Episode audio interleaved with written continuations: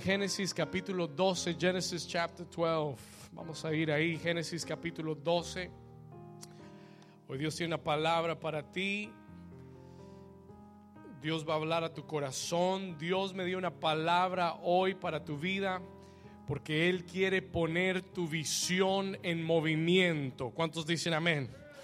Dios quiere activar tu visión. Diga conmigo, Dios va a activar mi visión. God is going to activate your vision. ¿Cuántos, dice, ¿Cuántos quieren que Dios active su visión? Dios quiere sacarte de todo estancamiento. Dios quiere sacarte de toda pausa en tu vida. God wants to remove you from every pause in your life. Hay momentos que llegamos a, a, a lugares de estancamiento, de pausas, donde sentimos que las cosas no avanzan, pero hoy Dios quiere activar tu visión. Amén. Dígale a su vecino, vecino, Dios va a activar tu visión. Ahora dígaselo al que más le, al vecino que mejor le caiga. Dígale, Dios va a activar tu visión. Your favorite neighbor, tell him God is going to activate your vision. Vamos, dile, Dios quiere que te sacudas para que sigas moviéndote. Amén. Vamos a orar, Padre, gracias en esta mañana por tu iglesia en este lugar. Gracias por tu presencia. Thank you for your presence. Señor, gracias porque yo sé que tú vas a hacer cosas maravillosas. You're going to do great and marvelous things. Padre, hoy háblanos a través de tu palabra. Señor, háblanos que tu voz directamente sea hablando a nuestro corazón. Padre, te damos gracias en el nombre poderoso de Jesús. Y la iglesia dice, Amén y amén. Génesis capítulo 12, versículo 1. Dice la escritura, pero Jehová había dicho a Abraham, vete de tu tierra y de tu qué? Parentela y de la casa de tu padre a la tierra que te mostraré. Y haré de ti una nación grande. ¿Cómo será la nación? Y te qué? Te bendeciré y como si fuera poco, engrandeceré tu nombre y serás bendición.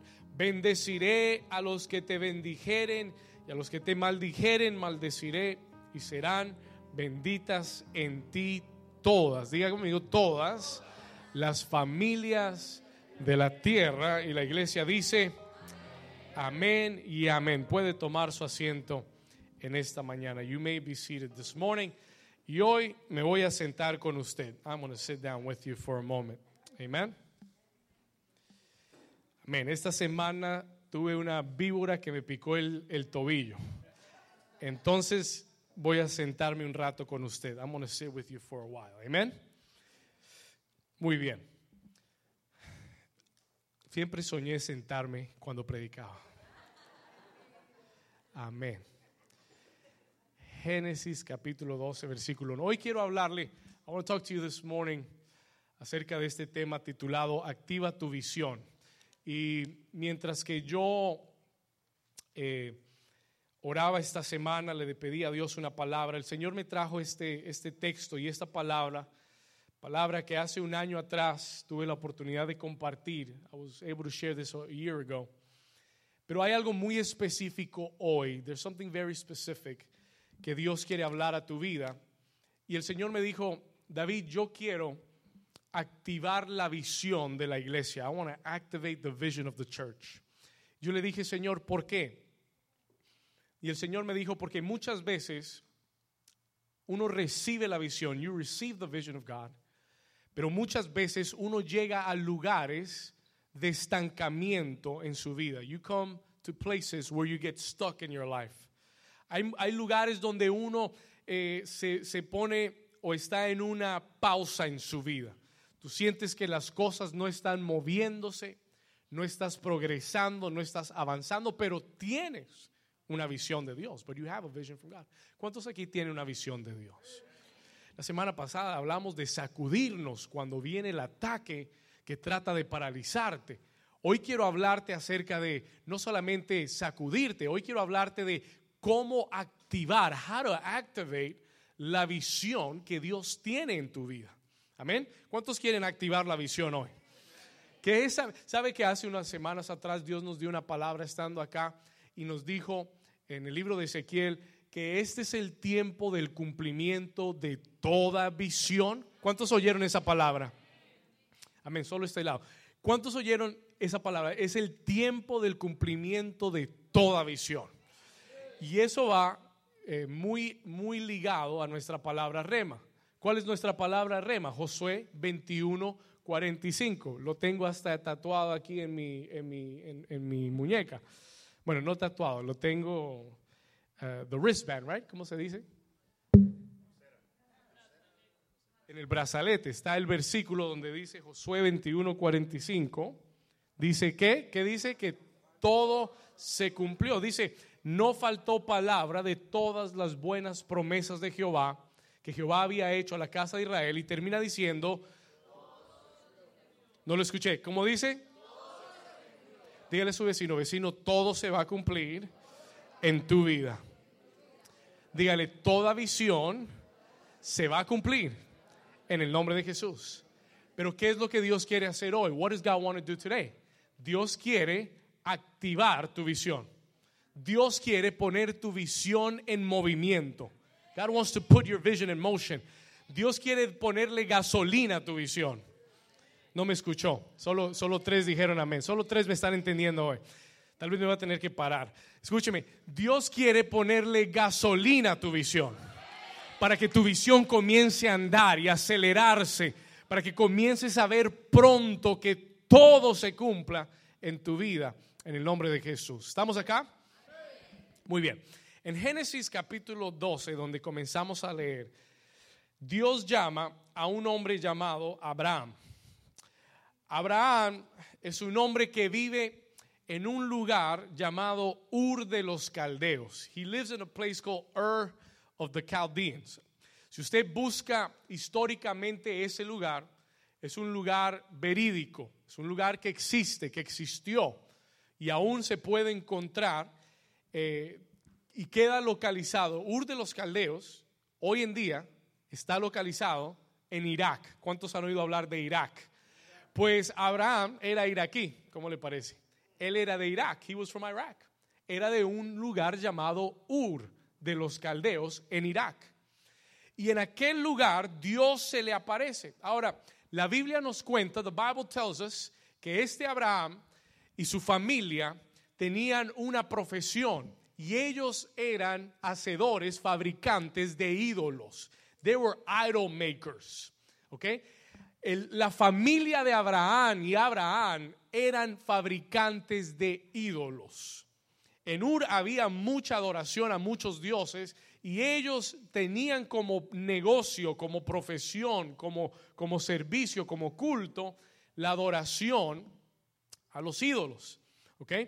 Y muy posiblemente ese iba a ser el futuro de Abraham. Abraham iba a ser un, un idólatra. He was going to be an idolater. Pero ¿cuántos saben que Dios se le apareció a Abraham? Amén. Y cuando Dios se nos aparece, Él cambia nuestra vida. ¿Estamos acá? Cuando Dios se aparece, Él cambia nuestra visión. He changes our vision. ¿O cuántos de ustedes, antes de conocer al Señor, tenían una visión muy diferente de la vida y de, lo que querían a la que tienen hoy? ¿Cuántos de ustedes Dios, Dios se les apareció y les cambió la vida? Literalmente te cambió la vida. Amén. ¿Cuántos sueños teníamos? ¿Cuántos deseos, anhelos? ¿Cuántas cosas queríamos antes de conocer a Dios? Pero cuando Dios viene a nuestra vida, Él nos da una visión diferente para nosotros y lo que antes parecía trágico, malo, feo, adversidad, Dios con su nueva visión nos da propósito, amén, y nos da un destino al cual llegar. ¿Cuántos están acá conmigo? Yo nunca soñé ser pastor, ese no era mi sueño, ese no era mi deseo. De niño yo soñaba y mi, familia le puede contar la historia, yo iba a hacer dos cosas, o astronauta o futbolista. Tenía dos extremos, ¿verdad? O quería estar en el cielo, en el universo, en las nubes y conocer los planetas y siempre me fascinó eso, I always loved that. Y decía, quiero ser astronauta. Y si no, iba a ser futbolista porque jugaba fútbol desde pequeño. Bueno, por eso me doblé el tobillo, por estar jugando. Y entonces me, encantó, me encantaba el fútbol, corría en mi casa con la pelota, narraba los, fútbol, los partidos de fútbol, jugaba todos los fines de semana. Y esa, esa era mi vida. That was my life. Un día, cuando conocí a Jesús y cuando tuve ese encuentro con Dios, Dios comenzó a darme una nueva visión. God gave me a new vision. Y me dijo, hijo, quiero, tengo, tengo mayores planes contigo que ser futbolista y astronauta. Te voy a llevar al cielo, pero a otra clase de cielo. Amén. Y, y Dios me dio una visión y me dio un llamado de, servirle a Él y de levantar, edificar una iglesia y ser pastor. Amén. Y por eso estamos aquí hoy. ¿Cuántos dicen amén? Diga conmigo, Dios tiene una mayor visión para mi vida. Dile a, dile a tu vecino, vecino, Dios tiene una mejor visión para tu vida. Y en el versículo 2, verse 2, cuando Dios se le aparece a Abraham, le dice, Abraham, haré de ti una nación grande. Dios comienza a darle una nueva visión. Y le dice Abraham, voy a hacer de ti una nación como grande. Es más, y te bendeciré. Y no solamente te bendeciré, voy a engrandecer tu nombre. Te van a conocer en todo el mundo tu nombre será grande y serás bendición. ¿Cuántos dicen amén a eso? Escuche bien. Y versículo 3 dice, bendeciré a los que te bendijeren y a los que te maldijeren maldeciré. Y como si fuera poco, serán benditas en ti. Escúcheme, serán benditas en ti todas las familias de la tierra no solamente te voy a bendecir, sino que a través de ti voy a bendecir a todas las familias de la tierra. Ahora, yo quiero que usted entienda que la visión que Dios tiene para ti es más grande que la visión que tú tienes para ti mismo. Siempre, siempre, siempre, siempre. Usted dice, pastor, pero yo tengo grandes sueños para mi vida. Pues los sueños de Dios son más grandes que tus propios sueños. Si tú has pensado cosas buenas y cosas grandes, Dios ha pensado cosas mejores para tu vida. ¿Cuántos dicen amén? Y escúcheme bien, Dios tiene mejores planes. God has better plans for you than what you have for yourself. Dios siempre te dará una visión que supere tus límites. God will always give you a vision that will go above your limits. Ahora, déjeme le explico algo. Let me explain this to you. Escuche esto. Saraí, Sara, Saraí, era la esposa de Abraham. Y la esposa de Abraham era estéril. She was sterile. She was barren no podía tener hijos. Y cuando Dios le da esta visión, yo me pregunté, I asked myself a question, y me pregunté, Señor, ¿tú sabías lo que le estabas diciendo a Abraham? Y le pregunto en esta mañana, ¿usted cree que Dios sabía que Sara era estéril?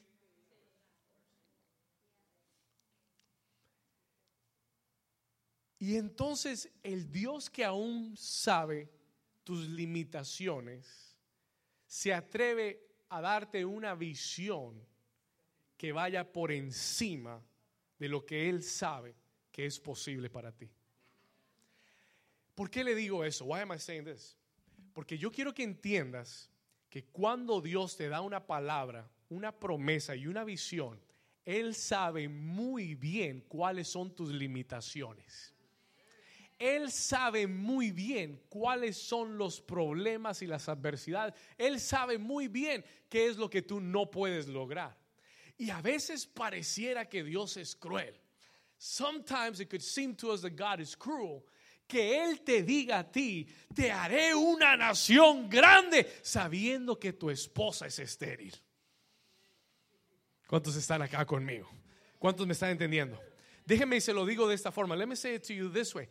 Dios a veces desafía nuestras limitaciones dándonos una visión que vaya por encima de nuestras limitaciones. Y el problema es que si tú no entiendes eso, if you don't understand that, tú puedes decirle, Señor, creo que te equivocaste conmigo. Creo que, Señor, no soy la persona correcta. ¿Cuántos de ustedes algún día han oído una promesa de Dios y dices, tal vez el pastor se equivocó, tal vez, tal vez el Señor no es, tal vez esa palabra era para el, para el hermano de al lado, tal vez no era para mí. ¿Por qué? Porque es que Dios, si Él supiera lo que, las adversidades y las limitaciones, si Él supiera todo lo que estoy pasando, no me hubiera dado esa palabra. ¿Cuántos, cuántos han estado ahí en algún momento? ¿Sí me está entendiendo? Are you understanding what I'm saying? Cuando Dios me llamó y me dio una visión de ser pastor, yo se lo he contado mil veces, yo era la persona más tímida del mundo. La persona más tímida del mundo. No podía mirar a la gente a los ojos, agachaba la cabeza, no quería estar en ningún lugar social, era muy tímido, demasiado tímido. Y cuando Dios viene y me dice, quiero que seas un pastor en mi casa, quiero que pastores y tengas una iglesia, yo decía, ¿qué? ¿Yo? ¿Pastor? No, yo quiero estar detrás en los equipos y haciendo cosas y que nadie me vea y, y Señor, dame algo así, escondidito por allá. Y yo siempre pensé que Dios se había equivocado. I always thought that God had made a mistake. Pero ¿cuántos saben que Dios nunca se equivoca? Dios nunca llama por equivocación. Ah, sí, la gente te puede llamar y se puede equivocar, pero Dios no. Dios cuando llama y cuando Dios te da una palabra, Él sabe muy bien lo que estás viviendo, lo que estás pasando. Él sabe cuáles son tus límites, tus imposibilidades, tus adversidades. Y Él se atreve a darte una visión tan grande que tú pienses que Él está loco, que tú pienses que eso es una locura, porque Él quiere que entiendas que Él es el Dios de lo imposible. Y que lo vas a necesitar a Él para lograr la visión. ¿Cuántos dicen amén? Dile a tu vecino, vas a necesitar a Dios para lograr la visión. Escúcheme bien, Dios conoce tus limitaciones. Él sabe lo que es difícil para ti. Él sabe lo que es imposible para ti. Y Dios, y Dios, viene y te dice, te voy a dar un negocio. Y tú dices, ay Dios mío, ¿y cómo me va a dar un negocio si no tengo ni siquiera para, para el almuerzo? Y Dios me dice que me va a dar un negocio. ¿Cuántos están acá? Oh, Dios te habla y te dice, te voy a usar para sanar a otros. Y tú dices, si supiera la enfermedad que estoy luchando yo. Pero Dios sabe y conoce muy bien. Él no te llama por equivocación. Cuando le dice a Abraham, Abraham, haré de ti una nación grande y te bendeciré. Dios no, se estaba equivocando de hombre. Él sabía a quién le estaba dando la palabra. Él sabía que ahora las cosas se veían adversas, contrarias. Pero Dios quería sembrar en Abraham una visión de grandeza, de propósito, de destino, de, futuro que, iba a requerir que Abraham dependiera de Dios para poder alcanzarla. Diga conmigo, Dios tiene una visión grande para mi vida. Ahora dígalo como si lo creyera. Diga, Dios tiene una visión grande para mi vida. Si usted lo cree, denle un aplauso fuerte a Jesús.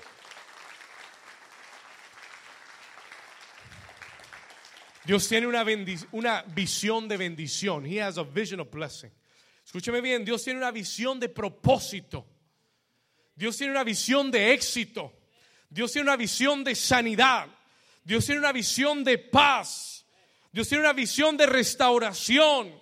La Biblia dice que los pensamientos de Dios son más altos que mis pensamientos. ¿Cuántos dicen amén a eso? ¿A usted le gustaría que dijera, los pensamientos de Dios están por debajo de mis pensamientos? ¿Ah? No importa qué tan grande tú pienses, Dios tiene un pensamiento más grande que el tuyo. Nadie le ganará a Dios en pensamientos grandes. Dios tiene una, una visión de bendición para tu vida. ¿Y por qué le digo esto? Why am I telling you this? Porque yo no quiero y yo no voy a permitir como su pastor que usted viva su vida cristiana por debajo, su vida con Dios por debajo de lo que Dios lo ha llamado a vivir. Yo no voy a permitir que como como su pastor, no voy a permitir que usted venga a esta iglesia y viva conforme con lo que usted está pasando, viviendo y que usted se quede estancado por debajo de todo lo que Dios tiene para usted. ¿Cuántos dicen amén a eso?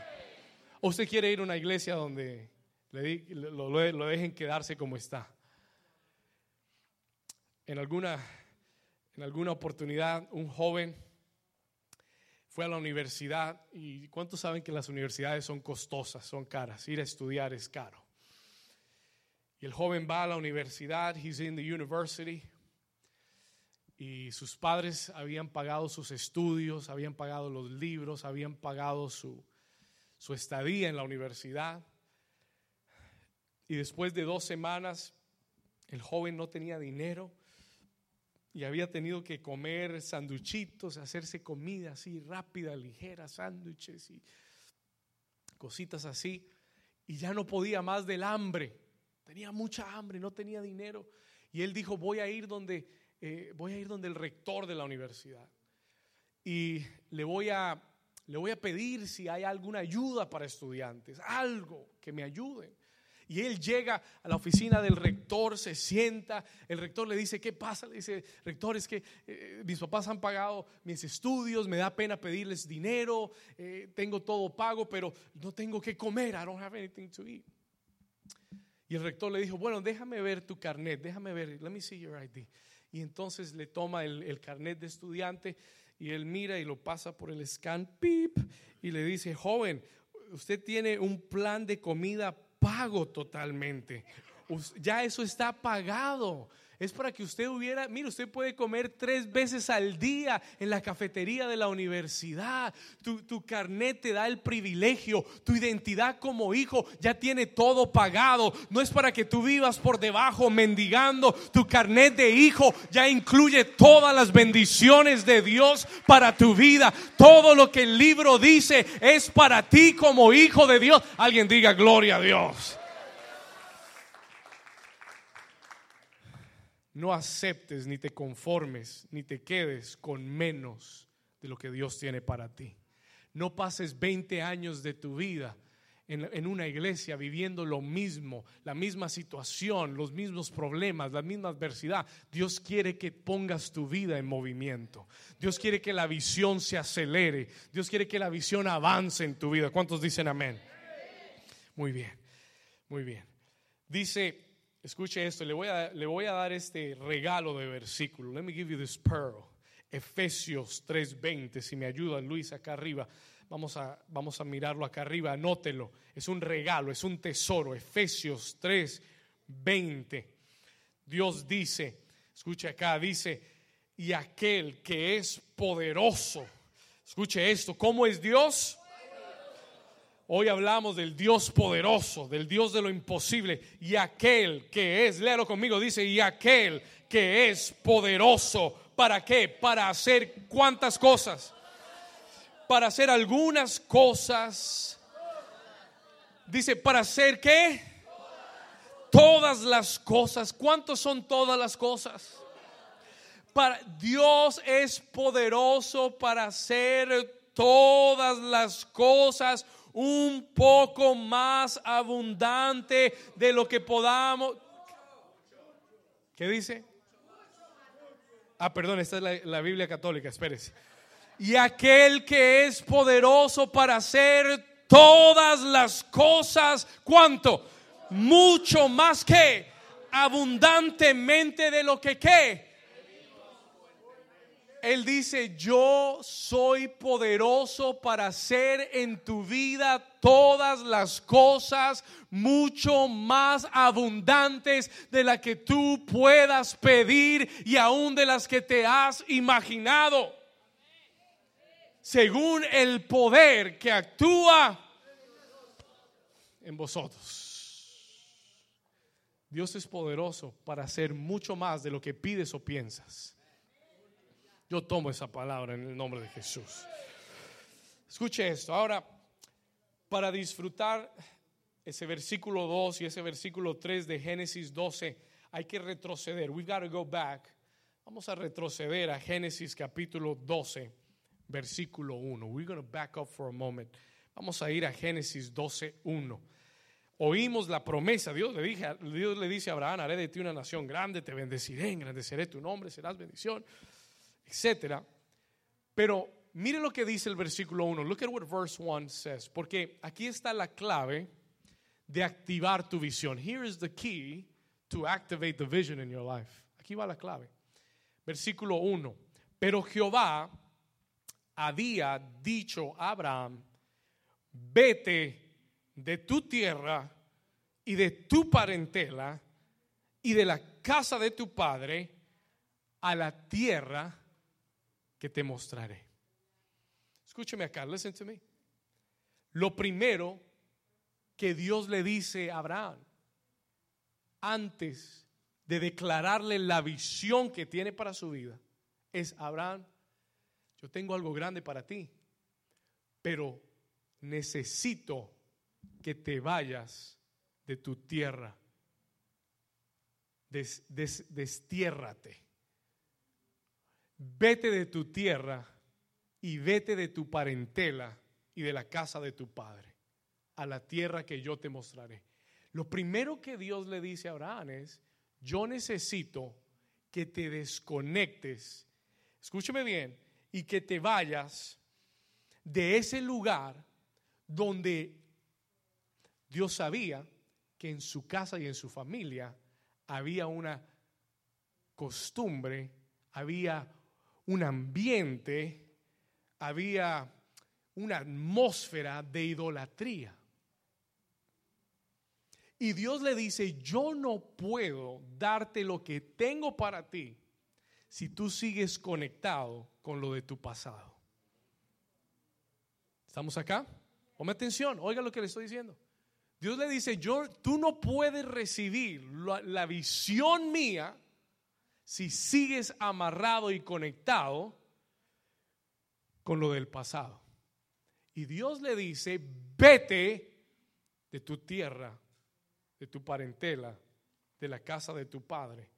Y escúcheme bien, listen to me carefully, porque hay personas, por favor anote esto, hay costumbres, there are customs, there are people, hay mentalidades, hay formas de pensar, hay ambientes que Dios nos manda a desenchufar de nuestra vida a desconectar de nuestra vida.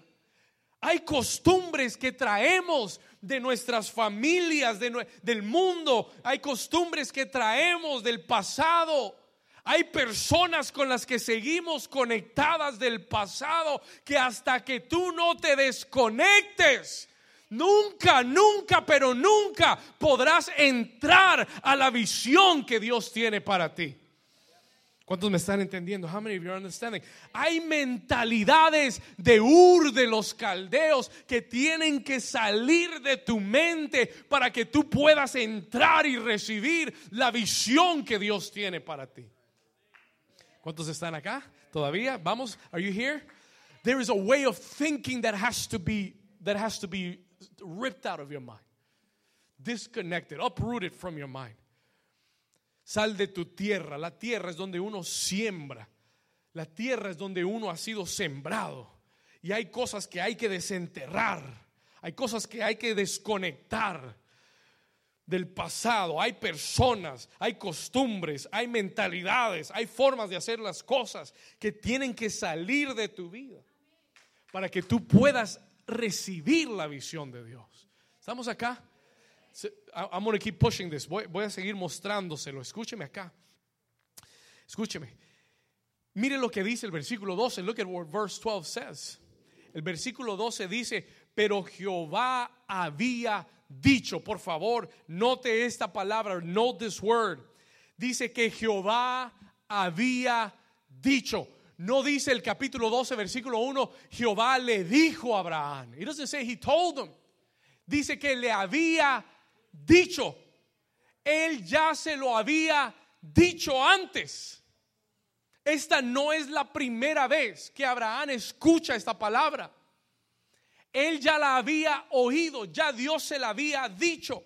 Y yo quiero que usted retroceda conmigo en el capítulo 11. Vamos a retroceder algunos versículos y me acompañes al versículo 31. Come with me to verse 31. Capítulo 11, versículo 31.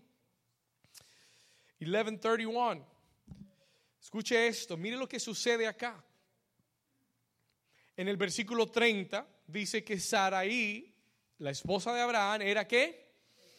Estéril y no tenía hijo. Versículo 31 dice que tomó Taré a Abraham. Taré es el padre de Abraham. Taré era el padre de Abraham. That was his father. ¿Ok? Ahora dice que tomó Taré a Abraham su hijo y a Lot, hijo de Arán, hijo de su hijo, y a Saraí su nuera, mujer de Abraham, tomó la familia y, y salió con ellos de dónde? De Ur de los Caldeos para ir a la tierra de Canaán, a la tierra prometida, pero dice que vinieron hasta un lugar llamado como Arán y se quedaron allí. Ahora pregunta, ¿fue eso lo que Dios le había pedido a Abraham? Eh, ¿Fue eso lo que Dios le había dicho a Abraham? Yo creo, no sé exactamente cómo sucedió. I don't know exactly how it happened. Pero yo creo que Dios le había hablado a Abraham. Yo creo que Abraham había entendido que él tenía que salir de Ur. Pero creo que al salir dijo, bueno papá, me voy para una tierra prometida, me voy para donde siento que Dios me está llamando. Y su papá le dijo, bueno mi hijo, si usted se va, yo me voy con usted. Y nos vamos todos juntos. Gloria a Dios. Y parece que Abraham accedió a ese, a, ese deseo. Porque dice que todos salieron de Ur. Pero eso se llama obediencia parcial. Tú puedes salir de Ur. Él dijo sal de tu tierra, pero también dijo sal de tu parentela y de la casa de tu padre. Ahora, usted sabe, quiero que anote esto, por favor. I want you to write this down. ¿Sabe lo que significa el nombre del papá de Abraham? Do you know what this name means? La palabra Taré, por favor anote esto, Taré, Taré, el nombre del papá de Abraham es significativo, es simbólico. Put it up here, Luis, for me, porque Taré significa, Taré, go back, Taré significa demora, it means delay. Escuche esto, Taré significa demora. El nombre del papá de Abraham traduce demora. Listen to this. Escucha esto, por favor. Hmm. Tú no puedes llevar a Taré a donde Dios te quiere mandar. Tú no puedes llevar lo que Dios te está pidiendo que dejes. Porque si llevas lo que Dios te está pidiendo que dejes, te vas a Taré. Te llevas la demora encima. ¿Cuántos me están entendiendo? Déjeme se lo digo otra vez. Let me say this again. Abraham sal de tu tierra y de tu parentela. Abraham se va, pero se lleva a su papá. He takes his dad. Ahora, Taré puede representar muchas cosas. Taré can mean a lot of things. Pero tare significa lo que Dios te ha mandado a dejar. Si tú te llevas lo que Dios te mandó a dejar, o si tú sigues con lo que Dios te mandó a dejar, no vas a llegar a donde Dios te quiere llevar. Tare te va a demorar en el camino. He will delay your, your road. ¿Cuántos me están entendiendo? Y yo le decía, Señor, ¿por qué a veces la visión no se mueve? Y Dios me respondió y me dijo, porque hay mucha gente amarrada a lo que yo le dije que soltara. Y tú andas cargando lo que Dios te dijo que no llevaras, que dejaras atrás. Y llegas hasta cierto lugar Porque mientras lo cargues y lo lleves y mientras sigas desobedeciendo a Dios, no vas a entrar a lo que Él tiene para ti. A veces pensamos, escúcheme, a veces pensamos que podemos hacer lo que queramos y tener la bendición de Dios. You cannot do what you want and have the blessing of God. No puedes hacer tu propia voluntad y pedirle a Dios que te bendiga. Hay gente que siempre le pide a Dios que bendiga sus planes. ¿Por qué no más bien haces los planes que ya Dios bendijo y te mandó a hacer? Y así ya están bendecidos. ¿Me entendió? Did you understand what I said? Se lo voy a repetir para que lo entienda. Hay gente que vive pidiéndole a Dios que bendiga sus planes. Oh, God, bless what I'm going to do. Bless what I'm about to do right now. Why don't you just do what God has already blessed you to do beforehand? Porque mientras lleves a Taré contigo, vas a terminar en Arán. Y dice que ellos iban hacia Canaán, pero se quedaron en dónde? En Arán. Anote esta palabra, Arán. ¿Sabe lo que significa Arán? Arán significa sequedad. Arán significa, listen, write this down, please. Arán significa árido, infértil, seco. ¿Por qué muchas veces tenemos una gran visión de parte de Dios? Pero lo único que vemos es Arán. Lo único que vemos es infertilidad.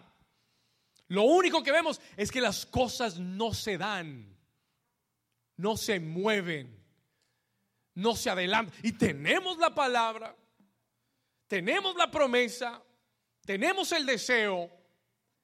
Y, Dios me hablaba y me decía, pero hay un taré que todavía anda contigo, que, que, te, que te ha costado dejarlo, que te está causando ser desobediente a lo que Dios te mandó hacer. Y mientras ese taré esté contigo, el único lugar a donde llegarás es Arán. Y no podrás pasar de ahí. ¿Cuántos me están entendiendo? ¿Cuántos Dios les está hablando con claridad? Escuche. Puede aplaudir, si no aplaude sigue siendo verdad también. Se lo voy a desmenuzar un poco más. Let me break this down a little bit more. Taré es un área de tu vida donde estás obedeciendo parcialmente. Or you're partially obeying God pastor, ¿y por qué nos está hablando así hoy? ¿Por qué? ¿Por no? Me gustó la introducción.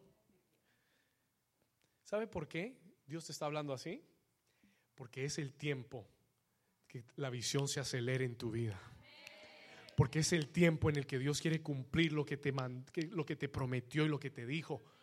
Y te está mostrando lo que tienes que hacer para que las puertas se te abran, para que los cielos se abran y para que comiences a ver tu familia salva, para que comiences a ver tu negocio próspero, para que comiences a ver la sanidad en tu cuerpo, para que comiences a ver esta iglesia florecer y crecer. ¿Cuántos dicen amén? Tare es un área donde obedecemos parcialmente o convenientemente. Oh, es que a veces es fácil obedecer en lo que nos conviene. Me conviene salir de Ur, pero no me conviene dejar a mi padre. No puedes obedecer por conveniencia, porque Dios te ha pedido más. God has asked you for more. Dios no pide la mitad de tu vida. Dios no quiere una hora de tu tiempo. Dios no te pide una porción ni el 75%. Dios quiere todo tu corazón. Dios quiere todo tu, tu, fuerza. Él dijo, amarás al Señor tu Dios con todo tu corazón, con toda tu mente, con toda tu fuerza. No solamente en la mañana cuando me levanto y me llega el devocional del pastor. Amén, gloria a Dios. Y después se me olvidó de, se me olvidó Cristo y Jesús y todo el mundo se fue. ¿Estamos acá? Él quiere dominar, Él quiere ser el dueño de tu mente, el dueño de tu corazón, el dueño de tu tiempo, el dueño de tus fuerzas. Él quiere ser el dueño total de tu vida. Quiere toda tu obediencia. He wants all of your obedience.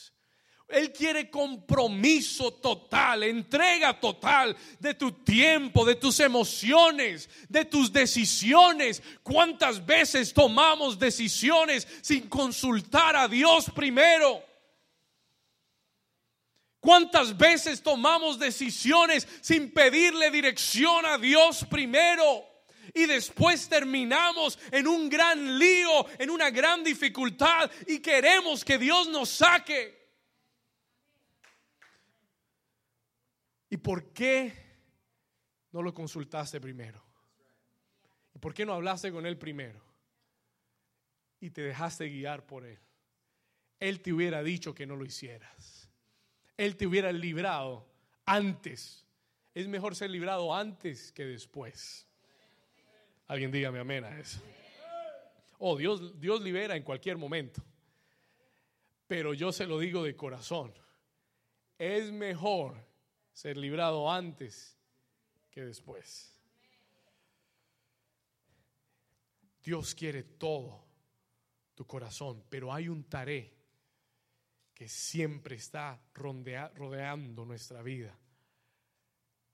Hay un taré que te está demorando. He's delaying you. Dios me envió a decirte que hay algo en tu vida que te está demorando. Dios me envió, a hablarte en esta mañana y a decirte, si tú dejas esa cosa atrás y te desconectas, las puertas se te van a abrir. Los cielos se te abren.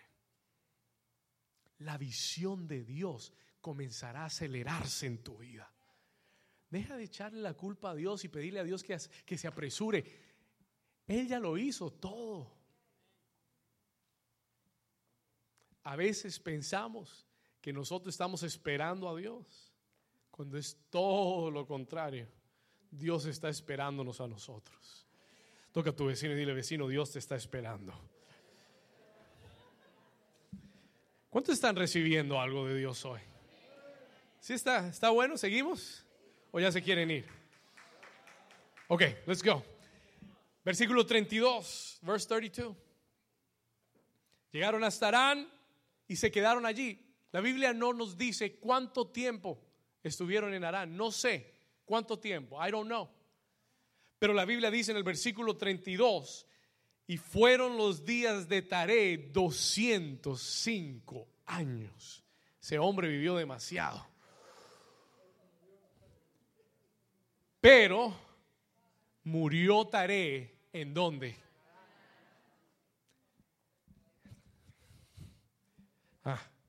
Murió Taré en Arán. Toque a su vecino y dile, vecino, vamos a salir de Arán.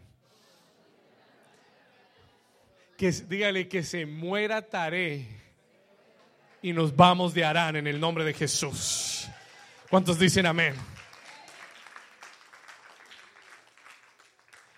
Y entonces cuando Taré muere, capítulo 12, versículo 1 y Jehová, pero Jehová regresa la palabra de Dios, regresa el, mandamiento de Dios a su vida, lo que Dios le había pedido, regresa, pero había dicho Jehová Abraham, vete de tu tierra y de tu parentela y de la casa de tu padre al lugar que te mostraré. Una vez más, Dios te dice, desconéctate ahora, Abraham, ya que se murió Taré, ahora sí, suéltate de todo eso y ve a la tierra que tengo para ti. ¿Cuántos están listos para ir a la tierra? ¿Cuántos están recibiendo algo? Dígale a su vecino, vecino, este mensaje está bueno. This message is good. Dígale, me dolió un poquito, pero está bueno. Vamos al capítulo 12. Let's go to chapter 12, verse 4. Capítulo 12, versículo 4. Mire lo que dice acá. Y se fue Abraham como Jehová le dijo. Se fue como Jehová le dijo. Pero aquí hay un gran paréntesis. Y Lot fue con él. Lot era su sobrino. He was his nephew. Señor, pero ya dejé a mi papá y mi sobrino. No, mi sobrino es el que venga conmigo. Necesito compañía. Necesito familia. I need family around. Y Lot se le pegó en el viaje y era Abraham de edad de 75 años cuando salió de Arán. ¿Y sabe lo que, sabe lo que me causó interés? Abraham no recibió la visión a los 75 años. Él no recibió la promesa a los 75 años. Él había recibido la promesa mucho antes de los 75 años. Y me pregunté, ¿cuánto tiempo puso Abraham la promesa en on hold? ¿Cuánto tiempo dudaría Abraham en Arán? ¿Y, cuánto tiempo habrá puesto la visión de Dios en, en stand-by, estancada, guardada, por haberse quedado con, con la persona, con la cosa, con aquello que Dios le había mandado a dejar? ¿Cuánto tiempo habremos perdido desobedeciendo lo que Dios nos ha mandado hacer? Yo no creo que era el plan de Dios que Abraham tuviera su hijo a los 100 años. I don't believe that. Yo pienso que Abraham llegó a los 100 raspando. Y pienso que llegó raspando y pienso que hasta casi se lo hubiera podido haber perdido.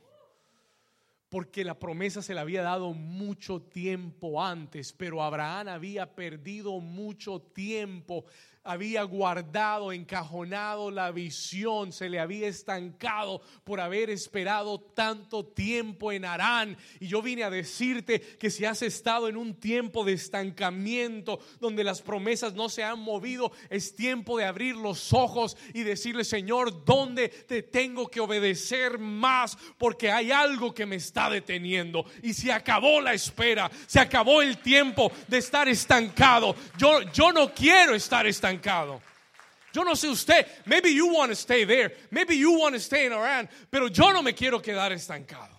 Yo quiero ver en mi vida cumplir todas las promesas, que todo se cumpla. ¿Cuántos me están entendiendo? Sigamos acá, let's continue, please. Escuche aquí. Mire lo que dice, versículo 5. Tomó pues Abraham a Sarai su mujer y tomó a Lot, el hijo de su hermano, su sobrino, y todos sus bienes que habían ganado y las personas que habían adquirido en Arán y salieron para ir a tierra de Canaán y a tierra de Canaán llegaron. Pero hay un problema que comienza a suceder en los próximos versículos, porque es que tú no puedes ser más sabio que Dios es que tú no puedes con tu sabiduría pensar que tú puedes ganarle a Dios. Cuando Dios te da una instrucción, Él sabe muy bien por qué te la da. Nosotros a veces no hemos entendido que Dios es el Dios que hizo nuestra vida que conoce nuestro propósito y que conoce lo que vendrá también. Y cuando Dios te da una instrucción, es porque Él sabe muy bien que eso es lo que necesitas hacer para evitar lo que vendrá hacia adelante. Pero a veces creemos que somos tan inteligentes, tan sabios No, Señor, yo sé, yo sé cómo resolver. Déjame a mí, déjame a mí. Vas a ver que me va a salir bien. Y Dios, como es Padre, dice, bueno, después hablamos. Dale, we'll talk later. Y después tú vienes. Señor. Llorando, afligido. Y Dios es tan bueno. Dice, tranquilo. La próxima vez me, escuchas antes. La próxima vez me obedeces, te sale mejor. Dios es muy misericordioso, amén. Gracias a Dios.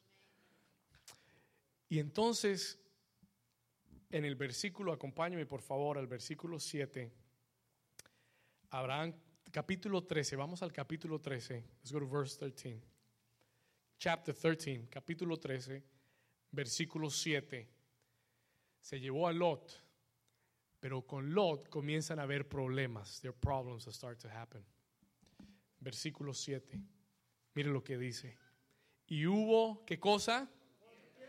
Oh, y hubo contienda entre los pastores del ganado de quién?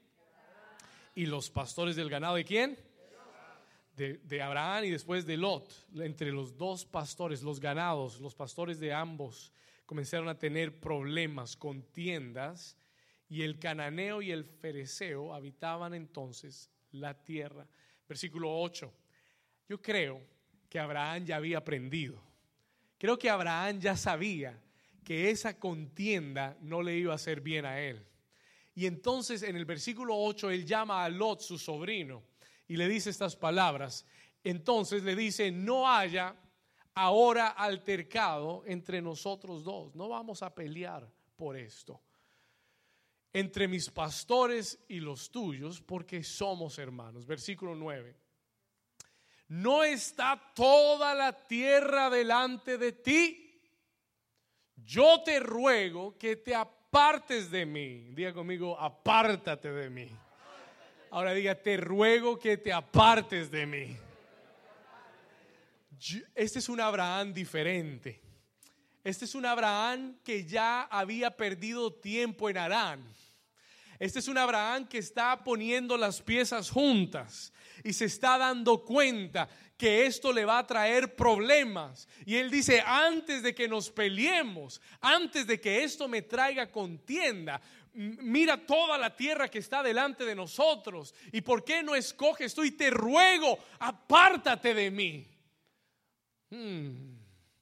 Te ruego que te apartes de mí.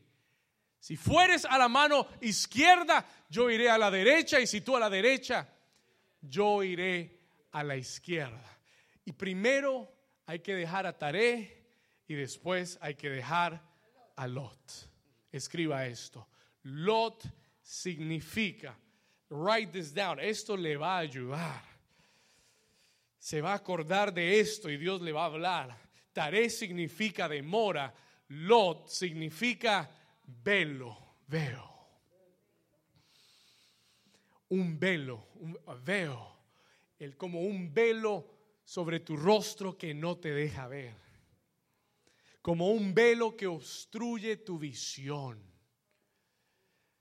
Escúcheme acá, listen to this. Lot significa velo, veo. Ahora le voy a explicar qué es un lot. Lot es un problema para tu visión. It's a problem for your vision y Lot representa la visión carnal, emocional y natural. Write this down. Porque esta es la segunda razón. Se lo voy a explicar y lo va a ver clarito ahora.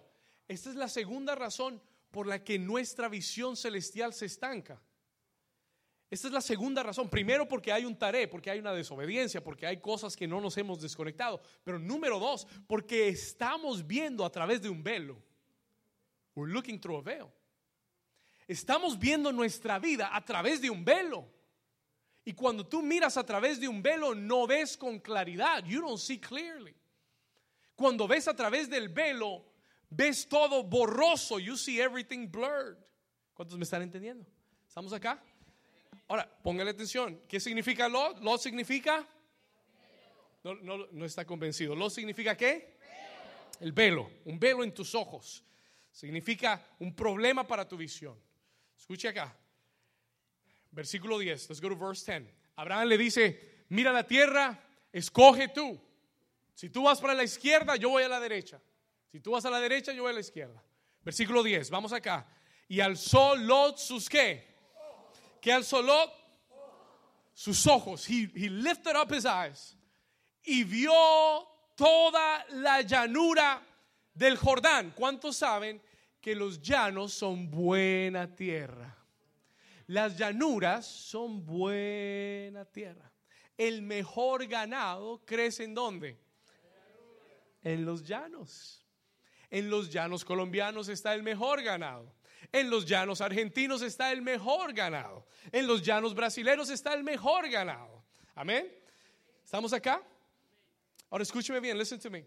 Escúcheme acá. Él vio con sus ojos, he looked with his eyes, y vio toda la llanura del Jordán. Y vio que toda ella era de riego. En otras palabras, que era una tierra fértil. He saw a fertile land. Escucha acá, como el huerto de Jehová. Pero mire cómo dice que era qué. ¿Era qué? Dice que era como. Escuche, antes de eso dice que era como el huerto de Jehová. Parecía que era de Dios era como el huerto de Jehová. Parecía que era de Dios. ¿Alguien aquí algún día ha dicho eso? Ay, yo pensaba que eso era de Dios. Solo cuatro, gloria a Dios. Ustedes son tremendos. No tienen lots. ¿Cuántos aquí algún día yo pensé que era de Dios? Yo, yo, pensé, yo, yo veía eso como de Dios. ¿Estamos acá? Él miró, Lot miró la llanura, vio que era tierra fértil. Mire lo que dice, que era como el huerto de Jehová, como la tierra de Egipto, en la dirección de Soar, antes de que destruyese Jehová a Sodoma y Gomorra. ¿Sabe qué tierra estaba viendo Lot? Él estaba viendo a Sodoma y a Gomorra. Ahora le explico, voy a explain to you in a moment. Escúcheme acá, listen to me. Escúcheme aquí. ¿Sabes qué estanca nuestra visión? mirar con el velo de lo natural, con el velo de lo carnal y con el velo de lo lógico. Listen to me, please. Ten cuidado, porque para conquistar lo que Dios tiene para ti, no puedes ver a través de la lógica tus ojos naturales te van a engañar. Tus ojos carnales te van a engañar. Tus emociones te van a engañar. Your emotions and your feelings will trick you. Escúchame. Por eso la Biblia nos enseña que hay un velo que tiene que removerse de nuestros ojos para que dejemos de ver lo material con la carne, con lo emocional y comencemos a ver lo espiritual a través de los ojos de la fe. ¿Cuántos me están entendiendo? Por eso la escritura dice que el justo por la fe vivirá. Por eso la escritura dice que no andamos por vista, sino caminamos por qué? Por fe. Y hay mucho cristiano tomando decisión con los ojos naturales y hay mucho cristiano con velo de la carne en sus ojos tomando malas decisiones y en vez de mirar a través de los ojos de la fe, miran a través de la lógica de su entendimiento. Dicen, pastor, pero esa tierra se ve buena, se ve fértil, hay bendición, allá hay prosperidad, allá hay trabajo, allá hay dinero, allá hay de todo. Pero Dios le dice a Abraham, déjalo que él escoja, porque si, si va por su vista, siempre siempre va a escoger mal. Mm. Y mire lo que sucede. Look at what happens. Ese es Lot. That's what Lot means. Eso es lo que Lot significa. Un velo para tu visión espiritual.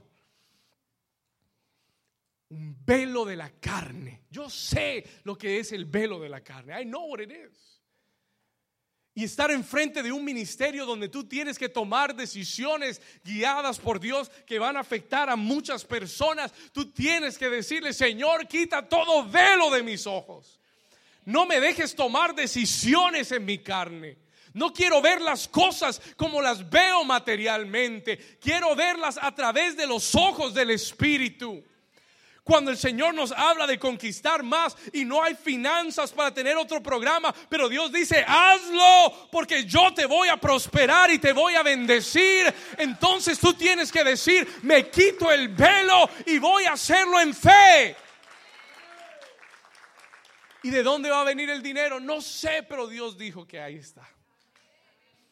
Y nosotros hemos visto a través de los años todo lo que este ministerio ha logrado y ha conquistado. No es porque tengamos gente millonaria en la iglesia que aporta miles de millones de dólares y decimos, bueno, podemos hacer radio, podemos hacer televisión, podemos alquilar este lugar. No, ha sido a través de la fe, 100% a través de la fe, mirando con los ojos de la fe lo invisible, lo que Dios ha dicho, lo que Dios ha declarado. Y yo te desafío en esta mañana, si quieres que la visión de Dios se mueva en tu vida, deja de mirar a través del velo, quítate el velo y mira a través de la fe. Mira a tu familia con los ojos de la fe. Deja de hablar mal de ellos, deja de maldecirlos, deja de quejarte, deja de decir que no sirven, deja de decir que no van a cambiar. Quítate el velo, toca a tu vecino y dile, quítate el velo. Vamos, dígale al vecino, dígale, quítate el velo, take the veil off. Quítate el velo de Lot. Y míralos como Dios los ve. Míralos como Dios los ve. Y comienza a llamarlos como Dios los llama. Padre de multitudes, a veces nos cuesta hacer eso, pero Dios llama a Abraham padre de multitudes aun cuando no tenía un solo hijo. A veces nos cuesta hablar, pero Dios es el mejor ejemplo. La Biblia dice que Dios llama las cosas que no son como si fuesen. Él llama las cosas que Él te llama a ti, hijo sabio, poderoso, esforzado, valiente. Y tú dices, Señor, pero yo soy todo lo contrario. Y él dice, no me importa, te estoy llamando como te veo. Toque a su vecino y dile, vecino, es hora de quitarse el velo. ¿Cuántos tienen velos que tienen que quitarse? En el nombre de Jesús. El diablo siempre trata de ponerte el lodo enfrente para que no veas bien, para que veas con la carne. Y mire lo que sucede. Please look at what happens. Escuche esto, voy llegando al final. Dice el versículo 14, vamos al versículo 14. Vamos al 12 por un momento, perdón. Let's go back. Está el 12. Y Abraham, ¿dónde estoy? Versículo, leímos anterior el 10. Antes de que, antes de que Dios destruyese a Jehová, destruyese Jehová Sodoma y Gomorra. Versículo 11, verse 11. Entonces Lot escogió, mire lo que él decidió. Él escogió para sí toda la llanura del Jordán y se fue Lot hacia el oriente y se apartaron el uno del otro. Y a veces, escúcheme acá, y a veces hay gente que toma decisiones sin Dios y tú puedes decir, míralos, se llevaron la mejor parte. Y yo aquí sirviéndole a Dios, me quedé sin nada.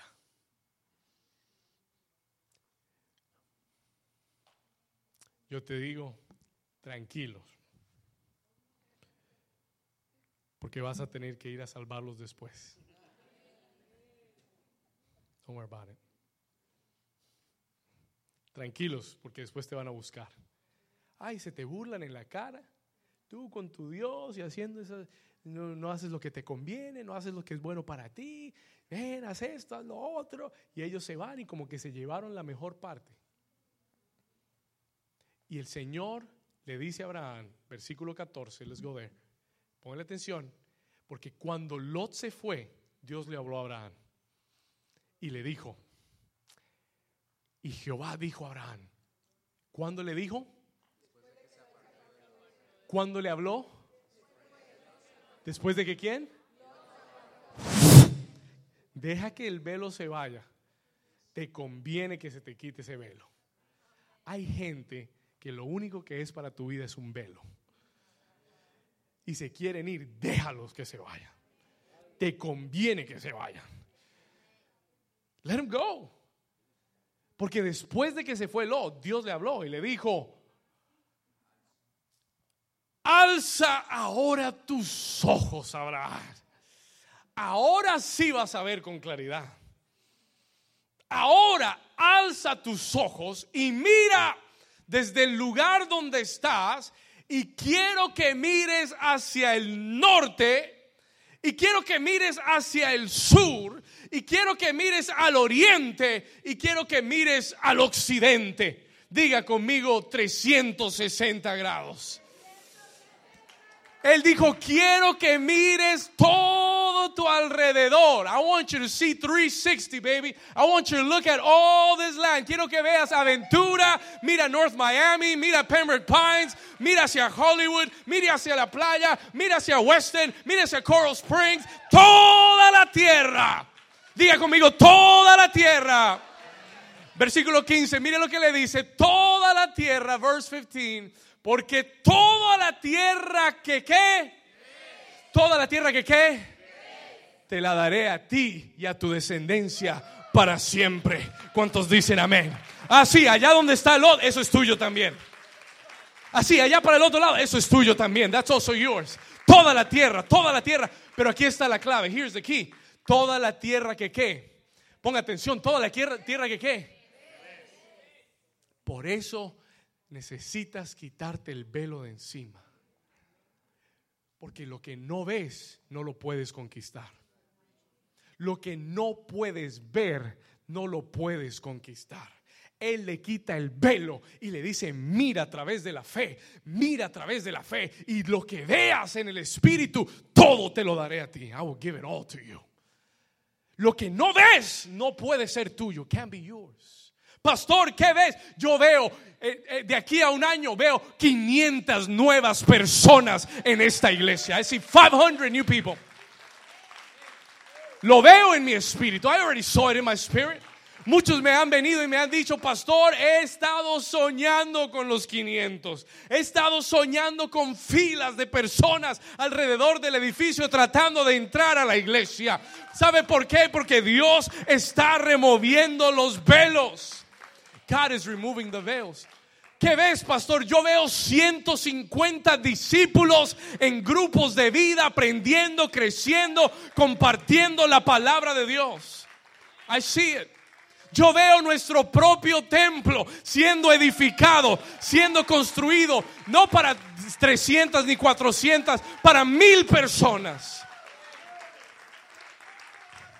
Solo cuatro lo están creyendo, solo cuatro lo han visto. Pregúntale a tu vecino, vecino, ¿qué ves? What do you see? Pregúntale, ¿qué ves? What do you see? ¿Qué estás viendo? ¿Qué miras? ¿Qué ves? ¿Qué es lo que hay en tu espíritu? What is in your spirit? Escúcheme acá, listen please, for a moment. Estoy llegando al final. Cuando el Señor me estaba hablando esta palabra, the Lord spoke to me this word. Yo dije, Señor, ni un día más estancados. Ni un minuto más estancados. No one more minute stuck. Padre, si hay que dejar a Taré, dejamos a Taré. Padre, y si hay que, que remover a Lot, removemos a Lot. Y lo que haya que hacer, lo hacemos. Porque de que llegamos, llegamos en el nombre de Jesús. Vamos a tomar todo, todo lo que Dios nos ha prometido. Es tiempo de que alces tus ojos y mires lo que Dios te ha prometido. Come on, somebody. Alza tus ojos y mira. Alza tus ojos y mira lo que Dios te ha prometido. Versículo 16. We're getting there to the end. Versículo 16. Mire lo que el Señor le dice. Versículo 16, verse 16. Y haré tu descendencia como el polvo. Léalo conmigo. Y haré tu descendencia como el polvo de la tierra. Que si alguno puede contar el polvo de la tierra, también tu descendencia será. Dios es exagerado. God is exaggerated. Señor, eres tan exagerado. You're so exaggerated. Señor, el polvo de la tierra, ¿quién podrá contar el polvo de la tierra? Y a Dios se le ocurre decirle a Abraham, si puedes contar el polvo, así cuéntalo porque así será tu descendencia. Diga conmigo, Dios es exagerado. Dios está pasado. Amén. He's exaggerated. He's way too, too, too wild. Y le dice como el polvo de la tierra. Versículo 17. Léalo conmigo fuerte. Dice que le dice a Abraham ¿Qué le dice Abraham? New Season, levántate conmigo, levántate, vamos, ponte de pie, levántate. Dios le dice, léalo conmigo, Dios le dice a Abraham, levántate y ve por la tierra a lo largo de ella y a su ancho, porque a ti te la daré. Escuche, Dios le dice, no te quedes sentado pensando en la visión. No te quedes contemplando las estrellas ni contando el polvo. El Señor te dice, levántate y comienza a caminar la tierra. Comienza a recorrerla por lo largo y por lo ancho. Comienza a tocarla, comienza a pisarla, comienza a mirarla, comienza a soñar con lo que Dios va a hacer con tu vida. ¿Cuántos dicen amén? No te quedes estancado.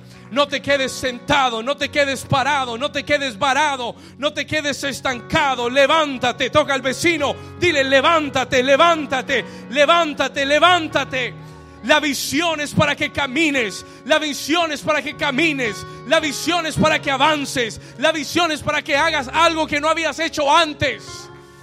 ¿Cuántos dicen amén? Ve por la tierra, recorre la písala, reclámala.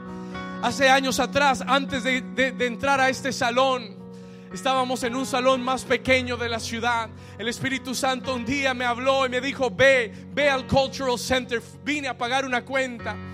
Llegué acá y el, y el, Espíritu Santo me dijo, entra al salón, come into this room. Fui a abrir la puerta. I came to open the door. Esto fue hace cinco años atrás. Vine a abrir la puerta y estaba cerrada. It was closed. Y el Señor me dijo, no te quedes con la puerta cerrada, ve, pide que te abran la puerta. Ask them to open the door. Fui y le pedí a la señora, le dije, señora, ¿usted me podría abrir la puerta? Y me dice, ay, mire qué casualidad, tengo la llave acá. I got the key right here. Y entonces me, dio, la, me, me dio acceso, entré y comencé a pisar todo este salón. Hace cinco años atrás, I began to step in this room y le dije, Señor, un día vamos a tener nuestras reuniones en este lugar. Un día vamos a llenar todo este salón. En ese momento no tenía ni el dinero ni la gente para venir acá, pero comencé a pisarlo, comencé a creerlo. Hoy estamos parados en este lugar. Hoy estamos a punto de llenar este lugar. Hoy estamos conquistando. ¿Cuántos dicen amén? Toca a tu vecino, dile, levántate, ve por la tierra, recórrela, clámala, písala. Versículo 18, verse 18. Versículo 18. Y le dice el Señor, levántate, ve por la tierra. La mejor parte, versículo 18. Abraham pues, removiendo su tienda, empacó sus maletas, removió la tienda y dice la escritura que vino y moró en un encimar llamado como Manré. Manré significa visión. It means vision. Abraham hizo su casa sobre la visión. Abraham dijo, voy a vivir en la visión de Dios para mi vida voy a vivir en la visión de Dios para mi vida. Nunca más me voy a estancar por un tarén y por un lot. Voy a hacer mi casa en la visión. I'm going to build my house on the vision that God has for my life. Y dice la escritura que Manré está en Hebrón Y Hebrón significa comunión con Dios. Escuche esto. La visión de Dios está en el lugar de comunión con Él. Tú te mantienes en la visión de Dios cuando estás en Hebrón, en comunión con Dios. Es imposible hacer la visión de Dios si tú no estás en comunión con Él. Ahí se estanca la visión. Tres cosas. Tienes que dejar a Taré, tienes que dejar a Lot y tienes que hacer tu casa en Manré, que está en Hebrón. Y dice Abraham, dice la escritura, que Abraham edificó allí altar a Jehová. Y el resto es historia. The rest is history. El resto lo hace el Señor. ¿Cuántos dicen amén? Dale un aplauso fuerte a Jesús. Aleluya.